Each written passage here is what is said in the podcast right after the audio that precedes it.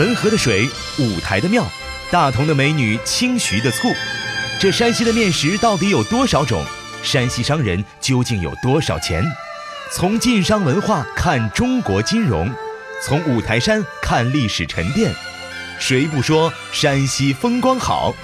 冯仑风马牛十月山西行，到厚实的高墙内听一听悲欢离合。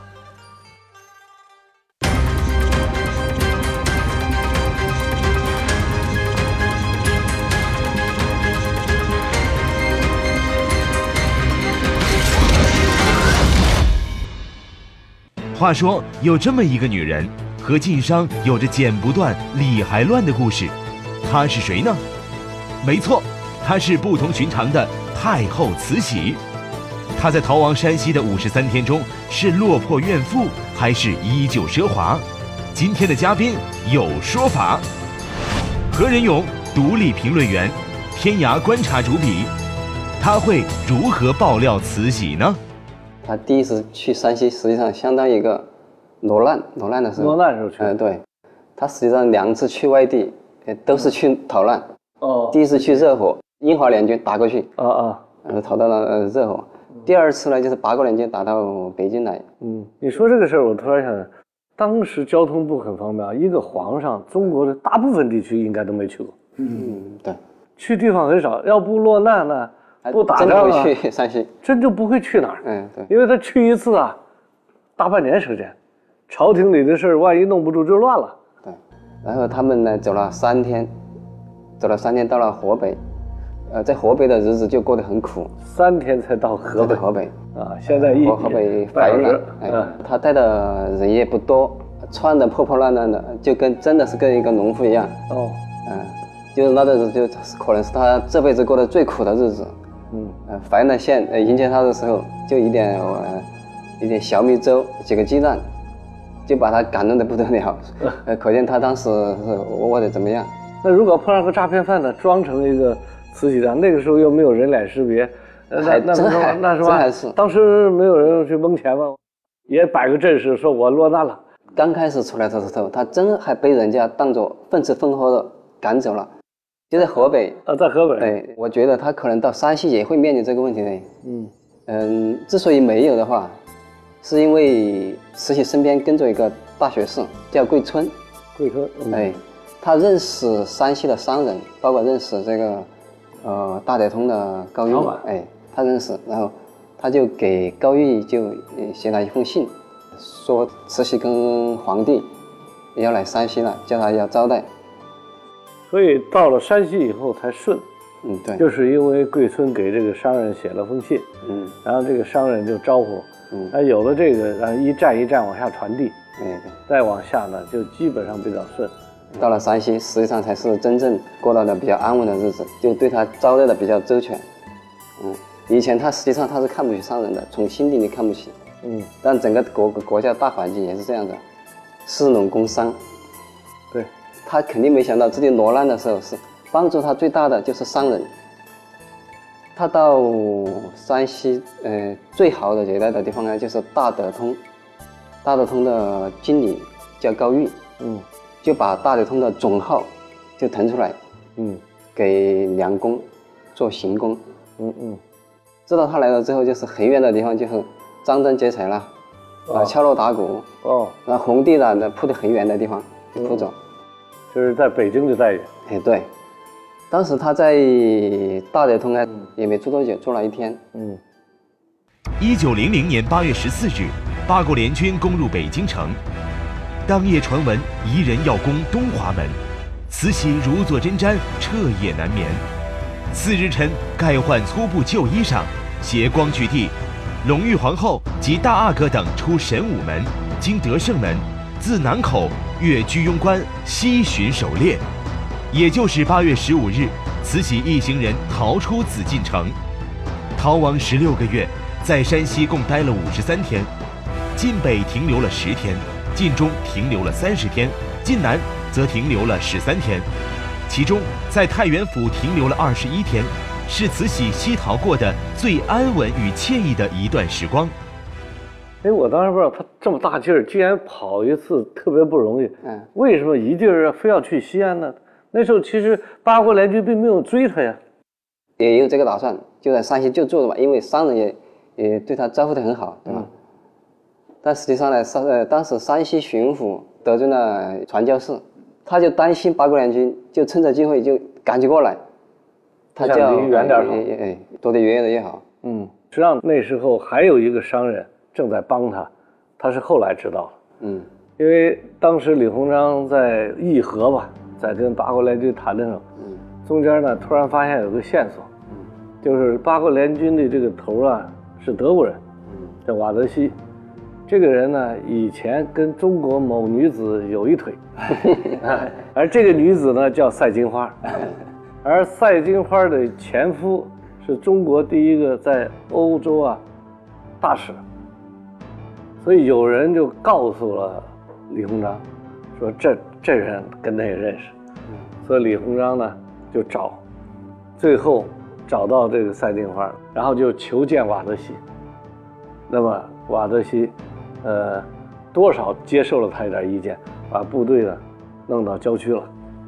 所以等于是在慈禧落难的时候，有两波商人在帮他办事儿，一波是男的。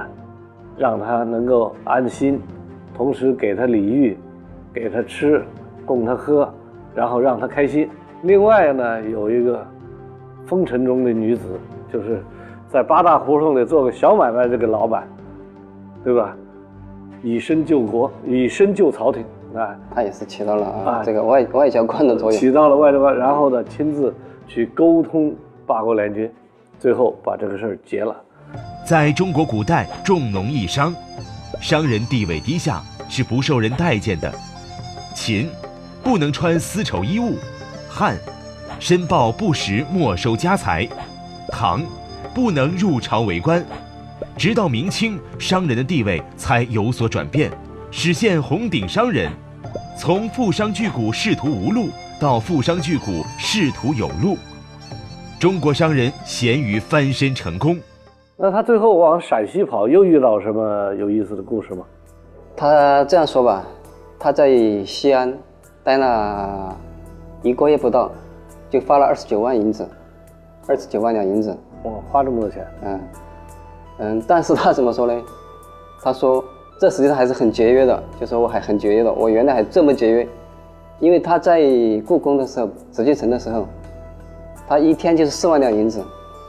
他的开销啊，他的开销，半个月的开销，哎，都办不到十天，啊，那也就是说，那还有一个是他在山西，他跑的时候带了多少银子？那银子好沉呐！他带真带银子吗？不会，还带银票。他在还是山西，包括人家送他的啊，上次送他的，他都都给了这个山西票号，让他们汇兑。就相当于存在在银行里面哦啊，我到另外一个地方我就可以取出来。慈禧在那个时候就把这些银子，包括别人给的，还自己带的、搜刮的，嗯，最后都用了山西的这个票号，然后到西安去汇兑。哎，对，呃，回了回北京之后才汇兑。呃，回北京才汇。山西西安实际上它没有，哎，没有了这个分号可以兑的。嗯，那也就是说，他还用了这个商业设施，帮着他。来在逃难当中打理他的一些财务的事情，嗯，相当于相当于他他对他来说是件好事，他带那么多银两不方便，也很沉重，对山西票号来说呢，他也是好事，他产生了利润，这是个生意，哎，是个生意，他把生意来当做生意来做。那山西票号钱庄当时慈禧在那儿住着没收钱吧？啊，这 不但不但不收钱，还要送钱给慈禧。哦，哎。包括高玉的大德通号送了二十万两银子给他，哦，嗯，给太后路上做路费，嗯，算路费，嗯，哦，嗯，那最后整个慈禧跑这一趟花了多少银子？有统计吗？这这样说吧，他从北京北京出来，他身上其实也没没没带多少银子，嗯，但是他从西安回去之后。他身上还有千多千多万两银子，这都是他谁给？那商人都是商人给的，应该。商人给的，一个是一个是商人给的，嗯，另外一个就是国地的地方官，你要孝敬他嘛，对吧？嗯嗯，哎，你要孝敬一下，然后包括一些一些一些珍宝之类的东西，你要献给献给太后。呃，当时慈禧太后来了来到山西之后呢，因为囊中羞涩嘛，就打算找山西商人借钱，很多他是不敢借钱给慈禧太后的，因为知道她要要去西安，这笔钱还。烦还是不烦，这是个是一个很大的问题。但是贾继英呢，他胆子很大，一借还不是一点的数目，一借就是三十万，他就相当于一个投资嘛。从北京出发的时候，基本上身上没带什么钱，但是他历时一年零四个月的逃难，回去之后反而还赚了一千多万。除了有商人的一些孝敬之外，他还收刮了一些民脂民膏。慈禧十六个月的逃亡生活虽然名为逃亡，实际上只在开始时过了一小段狼狈和挨饿的生活。进入山西后，随着赶来巴结的官员和商人越来越多，慈禧又过上了从前皇宫时的奢侈排场的生活。每换一处行宫，至少花费三万白银。从居住行宫到生活器具，官员们都为慈禧修缮一新。要求慈禧走过的路要达到马蹄疾行无声的效果，饮食起居上浪费量更是惊人。就这样的生活，慈禧还觉得和在北京皇宫比起来，自己过着非常节俭的生活。在中国，只要有人相信你是皇上，你待遇自然就高了，因为老百姓自动就跪下了，这是非常简单。就只要有相信你是皇上，不用你说，该跪的都跪了。然后该给的你的好处都给你好处，因为我们确实也跪习惯了，嗯，所以的话，在慈禧之前，中国这个跪的历史非常长，啊，而且你想跪，有时候还不给你待遇。你比如说，你只有在朝廷里，你想跪在皇上面前，平时没机会，对吧？跪不了。你想跪，见都见不着。见不了。这回皇上到跟前了，给你个跪的机会，反而是恩赐你，所以你不能说皇上。落魄了，皇上来给你个跪的机会，嗯，对吧？行跪跪见礼，对对吧？所以这个商人呢，我相信在这一路，嗯，一旦逮住了机会，有下跪的机会，而且亲自下跪，在皇上面前，我那不用说排着队跪了。所以这一千多万银两都是这么来的。另外一个官员也是，对，也逮住机会跪了，也排着队跪。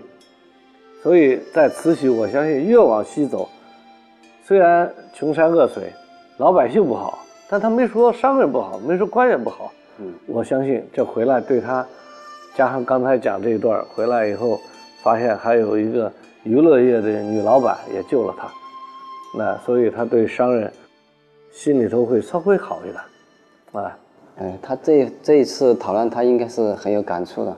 就他回到京城以后。对商人有什么跟以往不同的政策？呃，政策方面，以前的不允许大家成立商会这样的组织。嗯，但是在他这一趟回去之后呢，允许他们自己成立组织、成立商会。哦，这是一个很大的变化。我知道，我只是知道这个在光绪啊，嗯，后来做变法的时候啊，呃，有一个。近代的吧，算是第一个关于商会的一个法律。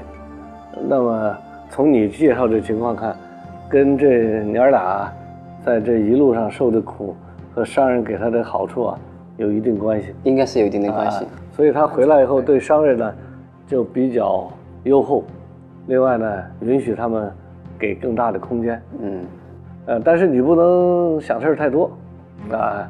所以你比如说，你就是在娱乐场所，像赛金花，皇上没找你，你轻易去跟瓦德西谈。如果不是朝廷先找他，他自己去谈，没准回来以后叫做投敌叛国，哎，完了以后又叫汉奸，没准就给杀了。嗯啊，所以一定要组织上安排了，你才能做。再往前，你到明朝也一样啊，这个沈万三。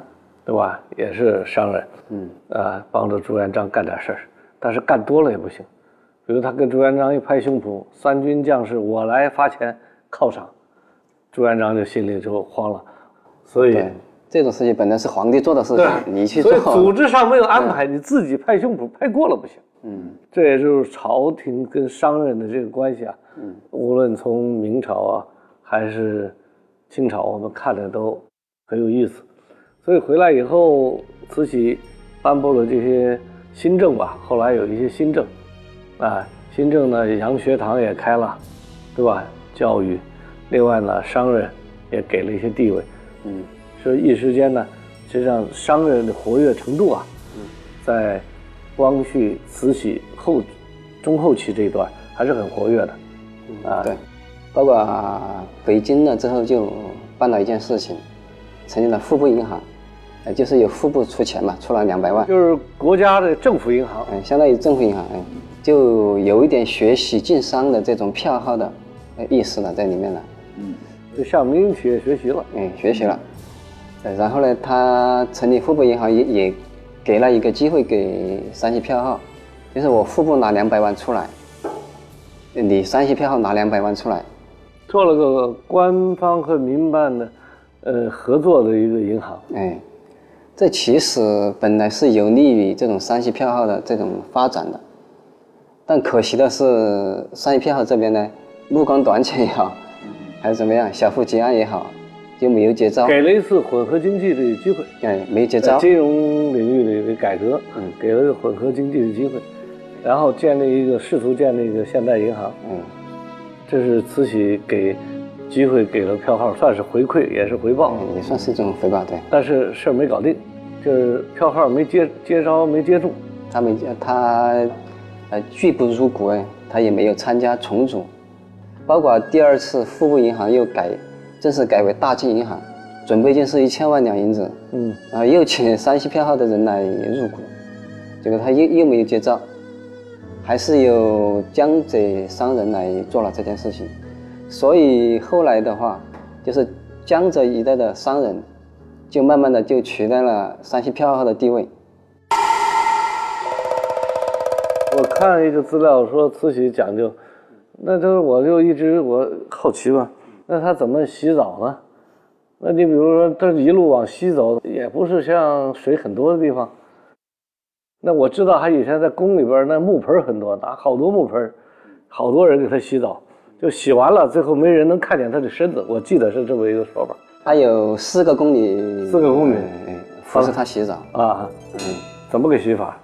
一块第一块毛巾，就比如说呢，洗了脸；还第二块毛巾，就洗脖子。那时候都没有毛巾，叫抹布，因为毛巾也是后来工业革命以后才有的。对，所以是拿那种很软的那种布沾了水抹布。嗯，对，就是那种抹布去抹一下，然后就扔掉了，就不要了。哦，一次用一次，一次性的。哎那他洗一次澡得扔掉多少块布啊？抹布？嗯，据说是有一百多块是有的。那他往西逃的时候，那这个洗澡商商人是帮他。按照这个来吗？有宫女，包括一些他身边的服侍的人员，太监肯定是要带的，宫女是要带的，包括大太监李莲李莲英都是去了的，后勤人马都在。那她就是她有男朋友，我知道，她这次西逃的时候，她男朋友带了吗？山西这些老板招呼这些男朋友吗？当时带在身边的还真有一个，就是恭亲王跟在她身边，龙座就没在身边了。那时候哦，哎。他的绯闻当中好像还有外国人，还有外国人，是吧？有外国传教士，我听说是，嗯，另外还有记者，还有一个作家，是个作家，英国的一个作家，英国作家。当时的他的保留保密工作做得好，肯定大家都不知道。一直到最近些年，他的这个英英国男朋友，呃，情人才写了一封回忆录，就把他跟慈禧的一些，哎，对，一些事情就说了出来。如果慈禧的太后她保密工作做得不好的话，她很快就会被别人知道。实际上，慈禧太后她的权力不是很稳固，她一直面临着很激烈的这种权力争斗。所以，如果她在这个私生私生活方面有个风吹鸟动的话，那肯定这些政敌呢，以此来作为攻击她的这样一个理由。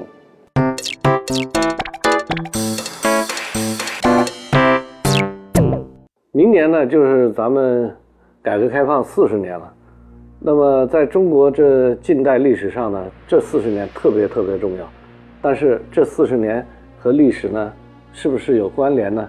实际上，我们回过头来看呢，在历史上呢，也有过一些短暂的小规模的开放，或者说维新变革。那么这个变革期间呢，实际上给中国带来了不少的变化，其中最重要的实际上还是对工商界的一个发展以及对工商界的看法，呃，有了一些变化。呃，专门还颁布了一个商会的法律。这个商会的法律呢，明确的规定商人可以组成商会，而且商会如何运作啊，那么它的功能定位都有很多具体的规定。实际上是促进了商人的发展。这一路的西逃的过程中，这一年呢，对于他了解和支持商人经济的发展，有一个重要的一个心理上的支持、投射和反应。对于商人呢，还是持一个比较积极、呃乐观的一个态度。而且这段期间也让商人在开放的时期有了很大的发展。他和民营企业的这段关系。对于当时的小型的改革开放，或者我们叫维新运动，还是有非常重要的作用，值得我们再把它拿出来看一看，说一说。